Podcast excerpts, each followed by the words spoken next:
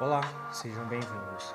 Nesse podcast explicarei sobre o bioma denominado por floresta temperada. O bioma floresta temperada estava presente em áreas que atualmente apresentam o maior índice de pessoas da superfície terrestre. São eles a Europa, China, Japão e leste da América do Norte. Ele ainda recobre áreas na Austrália, na Nova Zelândia, na Argentina e no Chile. Esse bioma apresenta estações do ano bem definidas: o inverno frio com quedas de neve e o verão quente e chuvoso. É caracterizado por ser uma floresta decídua, ou seja, plantas que perdem as folhas em determinadas épocas do ano, nesse caso, será no inverno. No outono, ocorre a mudança de cor dessas folhas para um tom mais avermelhado.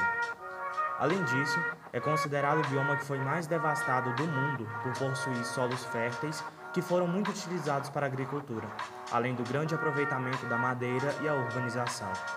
As espécies dessa floresta se encontram em maior parte na América do Norte e as principais são o abeto, a faia e o carvalho. Bom, esse foi o podcast explicativo, espero que tenham gostado e até a próxima.